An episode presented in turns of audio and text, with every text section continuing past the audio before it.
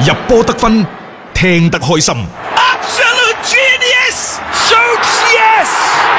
He's done it! 足球新勢力， It's magnificent!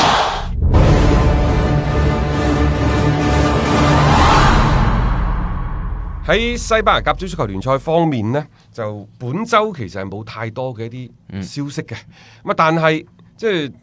喺球員嘅轉會或者未來嘅潛在嘅動向嗰度呢，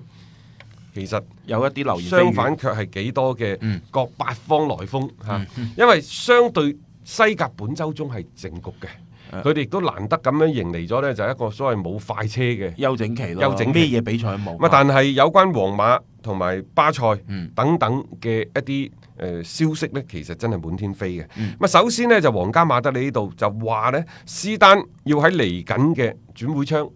快就啊一月份冬窗啊，遲就明年夏天。嗯話斯丹不惜任何代價，一定要搞掂保羅普巴。嗯其實而家係郎情妾意噶，保羅普巴上嚟，嗯哦但係保羅普巴呢，就去皇馬去。呃祖雲達斯都冇乜所謂，嗯佢、一定會離開曼聯。誒、嗯俱樂部係想要嘅，但係上一手嘅俱樂部唔肯放手。係啊，就係曼聯企硬啊嘛。啊曼聯企硬即係呢度當中大家點樣樣去角力呢？就其實由夏天一路呢，就演到而家嘅。即係只不過呢，就諗住即係當時斯丹佢咁想要保羅普巴有佢自己原因，但係隨住賽季嘅深入，對波好多嘢都定咗落嚟之後呢，估唔到嗰一種嘅意願仲係咁強。但係而家呢，曼聯可能會俾出一個誒誒誒皇家馬德嗯里啊，可能俾出一個更加具有吸引力嘅嗰、個呃誒所謂嘅誒交易嘅下籌交易啊嘅碼籌碼。係咁呢個係咩呢？就係、用雲尼斯奧斯嗯加五千萬歐元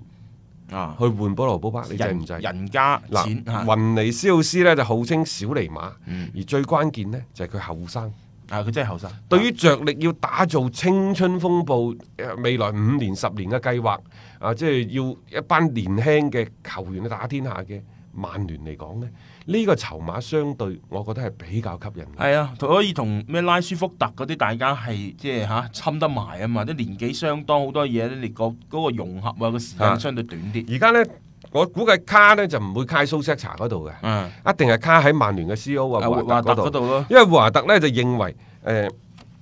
保羅普巴嗯係曼聯市場開發嘅核心。嗯如果將保羅普巴出售，無疑呢就出售咗曼聯嘅市場經營嘅核心。咁、嗯樣對於曼聯未來嘅經營嚟講係一個災難性嘅，係啊，佢預判唔到， 即係到底佢嘅離開。啊，會係喺呢一啲嘅其他啲贊助啊，嗰度有幾周大邊影響產品銷售嗰度有幾大影響。咁、嗯當然啦，而家點解話保羅普巴可能會離開呢？因為保羅普巴，我唔知佢係真傷定係假病。總之就佢已經超過兩個月冇上陣啦。嗯。即係起碼九月份到而家，哦三個月啦，你本來話即係今朝嗰場上噶嘛，後尾咪又話上唔到啊嘛。所以我就我而家就話佢到底係真傷定係假病，啊，啊佢佢係心病定係身體嘅病？佢而且喺嗰啲社交媒媒體上面仲係好活躍嘅喎、 即係你唔見得佢即係心情上面有幾多嘅即係唔愉快等等，即係似乎一切咧都喺佢嘅一個部署當中，因為你只有一個人你係按住步驟走，好多嘢喺你自己嘅控制底下咧，你先會顯得更游刃有餘嘅。我感覺保羅保巴而家就係咁樣樣啊，一切喺佢嘅控制底下，誒、包括佢即將即係可能要離開曼聯等等嘅呢啲計劃啦。係逐步咁樣喺度實施緊嘅。但係會華特呢邊頭痕嘅，因為你短期內咧，以曼聯而家嘅成績咧，你好難吸引一位超級巨星嘅一個價流。咁、嗯你要繼續你呢種咁嘅市場上面嘅所以我開就話發，佢揾雲尼斯奧斯啱咯，雲尼斯奧斯因為後生十九歲啫嘛，係所以佢仲有一個練級嘅空間，甚至乎即係話誒再吸引啲，你想安撫雲尼斯奧斯就係三年兩年之內，嗯我有一個回購嘅協議啊，或者優先回購嘅協議啊啊等等。先穩住佢心態 先咁。咁啊咁 啊，即係將曼聯當做皇馬嘅衛星俱樂部咁嘅頭痕啊！ 即係佢自己又唔想行。但係我覺得啊曼聯如果真係雲尼斯奧斯誒、嗯呃真係嚟嘅話，打法嗰度應該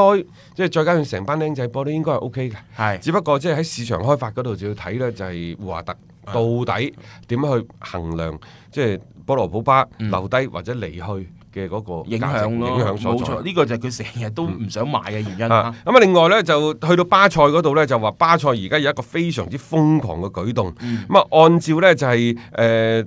啊一個西班牙當地嗰邊嘅電台係係啊一咯，嗯啲媒體嘅消息呢，就話而家準備用基士文加迪比利、嗯都唔單止，再加一點二億，唔係叫尼馬嚇，叫麥巴比。哇， 好犀利喎吓，因為而家迪比利呢，身價就一個億，當然啦，呢、個值唔值啊？去啲啊吓，但係德德國嘅轉會市場嗰度評估佢身價就一個億，嗯我睇佢最多六千萬嘅啫。係基士文就一點三億，呢、個係實打實嘅。係亦就話呢兩個加埋一點八個億，再加一點二億嘅現金，就匹配咗迪比利嘅三個億嘅身價。但係儘管係咁，我估計大巴黎都唔一定放。唔一定放吓，即係麥巴比呢邊，其實而家對於佢嚟講，可能亦都係佢未來建設嘅一個基石。因為點解呢？可能大巴黎啲老細們認為呢，喺啱啱過去呢個夏窗轉會，巴塞羅那雷聲大雨點少，對佢哋所謂收購尼馬嘅一啲舉措呢，佢認為。巴塞羅那俱樂部係欠缺誠意嘅，即係話你班友成日吹水嘅，今年你就吹尼馬，嗯明年你你就吹又麥巴比，麥巴比，誒你我到底嗯想點啊？即係你鑊係咪鑊真都係揾我想嚟買搞咁啊樣樣係嘛？即係你好似就係揾呢個巴黎嚟去做一啲嘅所謂嘅肥皂劇，但係事實上咧係缺乏所有嘅誠意嘅。其次，對於麥巴比本人嚟講，喂，多次喺唔同嘅場合宣稱自己嘅兒王夢，突然間巴塞向你入手，你又去， 個咁人你就設真係做二五仔嘅人設就冧晒㗎真係啦。冧晒，即係你咁樣好難自圓其説而啊！關鍵嘅關鍵仲係元老院大長老美斯啊，是否認同呢一筆嘅交易？嗯啊，當然，即係而家送呢兩個走都可能係得嘅我覺得佢唔會因為啊基士文同佢又唔夾，係咯，迪比利呢又古靈出精到怪，啊聲或者整走佢噶啦。啊迪比利係桃谷六仙嚟，我睇下。 陶高同事，你一個人做晒。所以喺咁嘅情況之下呢，即係可能即係大長老會岌頭，啊但係大長老呢，就佢喺金球獎嘅頒獎典禮嗰度，佢咪講嘅，嗯佢話、我清楚自己嘅年齡，我而家前所未有地享受足球，因為接近退役時刻啦。佢話呢個係一個好難嘅決定。嗯啊，我確實仲會踢幾年。啊，我感覺而家呢，時光飛逝，一切都轉眼即逝等等。係其實而家嘅美斯呢，開始為佢嘅退休開始鋪路啦。係即係講俾大家聽，我會退休呢、個肯定㗎啦。嗯其實佢想講，可能我一定會喺如無意外呢，我會選擇喺巴塞，巴塞退休。係啊，又或者我最尾嗰一年半載，而家阿根廷嗰班老將們都好有情懷。馬斯卓蘭奴翻去簽紐維爾舊生，嗯佢、又有可能又翻返去簽紐維爾舊啊生唔出咯。奇嘅，即係呢啲就即係後話啦。但係最起碼又嚟緊嘅呢段時間，即係美斯嘅意思就係話，我仲會喺巴塞裏邊繼續奮鬥。其實我又覺得呢，美斯喺巴塞嘅日子來日方長。佢今年三十二歲啫嘛，嗯短則三年，長則五年，嗯一定會踢嘅。係咁你作為其他啲人，你就去諗啦，包括麥巴比都去諗啦。只要有美斯喺巴塞嘅一日，你就永遠都做唔到呢個俱樂部嘅大佬嘅，嗯嗰、個係大長老。你冇得逾越嘅嗰個位置。冇得越嘅。啊好啦，咁喺咁嘅情況之下呢，你就要去睇啦。嗱，麥巴比走咗，可能嚟緊一兩個賽季，蘇亞雷斯好快就會退役噶啦。嗯啊，咁啊，邊個再成為美斯身邊嘅男人呢？係咪因為美斯以後身邊冇兄弟去幫拖？佢啊意興闌珊，選擇提早退休呢，反正佢嗰份合約啊，隨時都可以終結 嘅。又或者揾翻三兩個好打嘅，佢又揾到咗重新踢波嘅樂趣啊，繼續呢一個堅持喺睇巴佢個塞啦。心情即係咯。呢啲已經唔係話即係美斯一個人嘅事嗯情，即係你可唔可以揾到一班好玩嘅兄弟陪住佢？阿根廷佢一路都係咁，阿根廷國家隊點解佢同阿古魯一間房？我話兩個打機，嗯啊打得好有感情，即係好基友啊你諗下，所以佢喺阿根廷國家隊好，喺巴塞好啊，所有嗰啲咩 MSM 啊啊啊嗰啲咩阿古魯等等都圍住佢轉，佢係要喺呢啲人當中去去揾一個大佬。冇錯，誒嗰晚啊，佢攞完金球獎食飯嗰陣時就嗌兩個人啫嘛，一個蘇亞雷斯，一個保斯基斯。 咁你諗下啦，就係、即係基本上就喺巴塞嘅，即係個陣中裏邊邊啲係佢嘅兄弟。所以自己有咯。係咯，咁即係需要佢嘅一種認同。嗱，呢個真係嘅。誒，加盟巴塞羅那咧，並唔係話俱樂部嘅意願就係為先嘅，都要睇翻美斯是否願意啊接受同呢一個球員嘅一個合作。呢個係最至關重要嘅。你乜嘢價碼，我我覺得都已經唔係一個即係最主要嘅一個問題嚟嘅。所以嗱，巴塞羅那究竟即係同麥巴比呢一單嘢嚇，會係點樣樣嘅發展呢？我哋睇睇啦，嚟緊啦，仲有冇一啲後續嘅消息咧，就可以略窺一二啊！你放工，我翻工，唔會抌波鐘。足球新勢力馬上開工。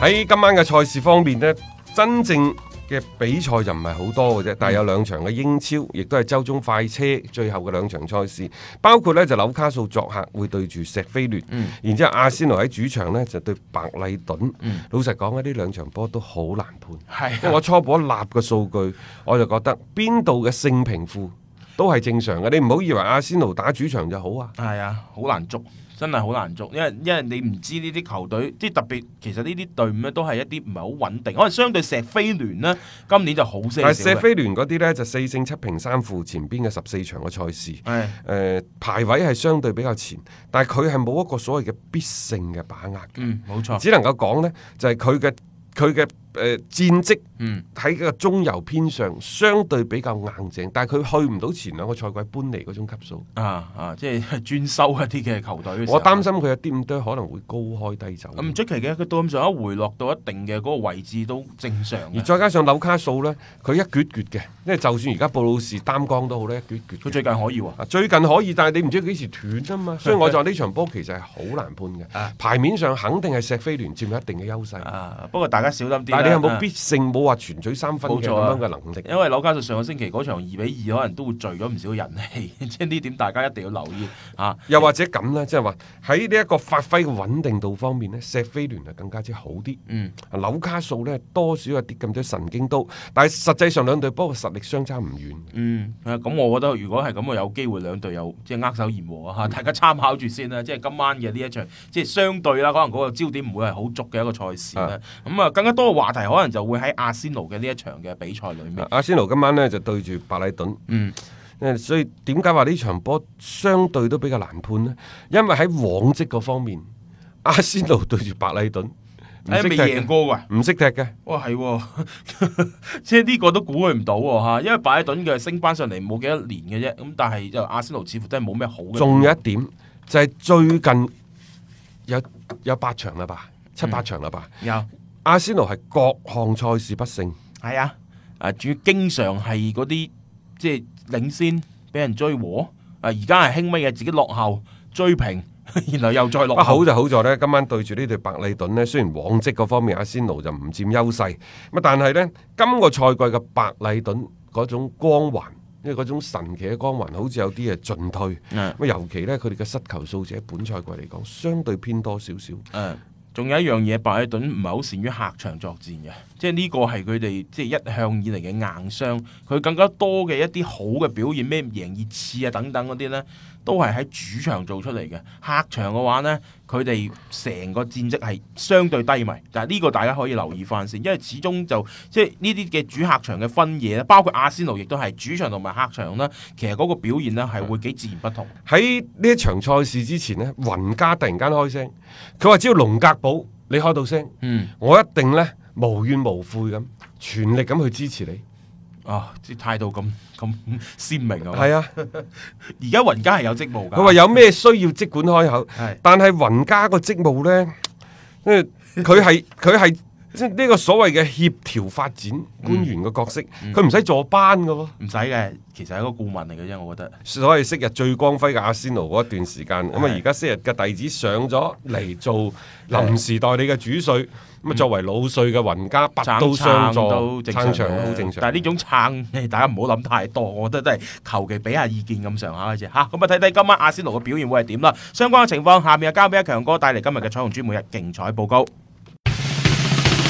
天天講競彩，日日有紅單。彩虹珠公眾號平台特約競彩講師李漢強，每日分享獨家觀點，更有進球數、波膽等精準猛料放送。玩競彩，先關注彩虹珠公眾號，紅單心水，天天放送。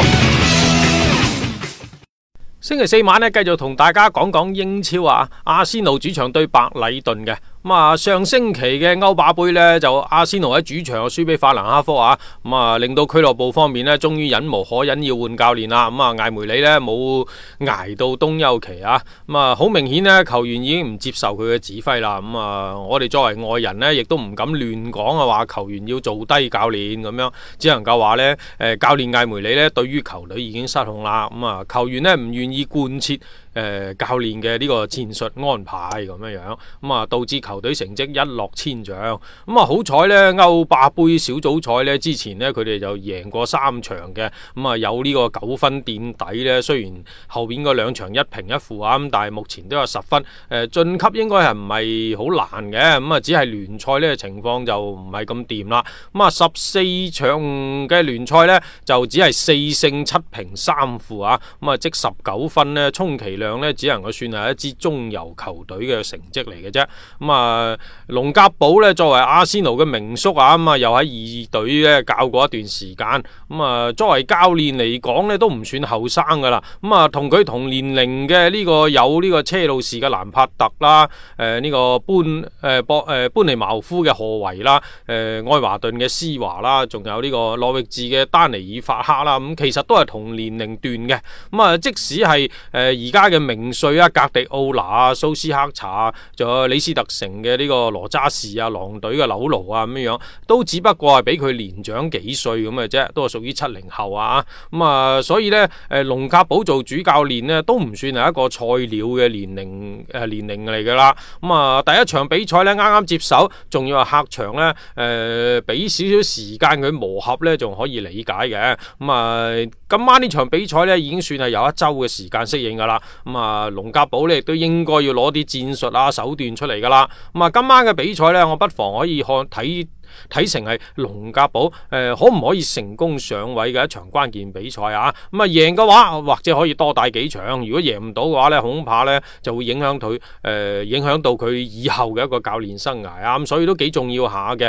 咁、啊，阿仙奴陣中大家都清楚啦，唔缺球星嘅。咁、啊，面對弱旅呢，主勝應該係天經地義嘅事情啊，冇咩借口好講噶啦。白禮頓呢，上週末客場一比二輸俾呢個利物浦呢，誒、輸波大家都預計到啦。咁啊只不過呢，比分冇拉開。開咧都已經顯示出白禮頓都已經算好頑強噶啦。咁啊誒面對呢個利物浦咧，都可以多次展示出呢個精妙嘅前場配合啊。咁、俾大家嘅印象都幾深刻嚇。咁啊白禮頓呢，亦都並非係不堪一擊嘅。咁啊稍稍咧就可惜嘅就係呢隊波咧客場成績就一般。咁啊上一次客場贏波咧，仲要係聯賽初段誒、呃擊敗呢個目前積分墊底嘅屈福特嘅。咁啊所以今晚嘅比賽咧，理論上阿仙奴獲勝嘅機會更大一啲啊。各位聽眾，如果想要更多嘅比賽資訊同觀點咧，可以攞起手機添加彩虹豬公眾號嚟接收嘅。彩係彩票嘅彩，紅係紅當當嘅紅，豬係豬籠入水嘅豬。彩虹豬公眾號一定係好嘢俾到你，多謝大家關注嘅。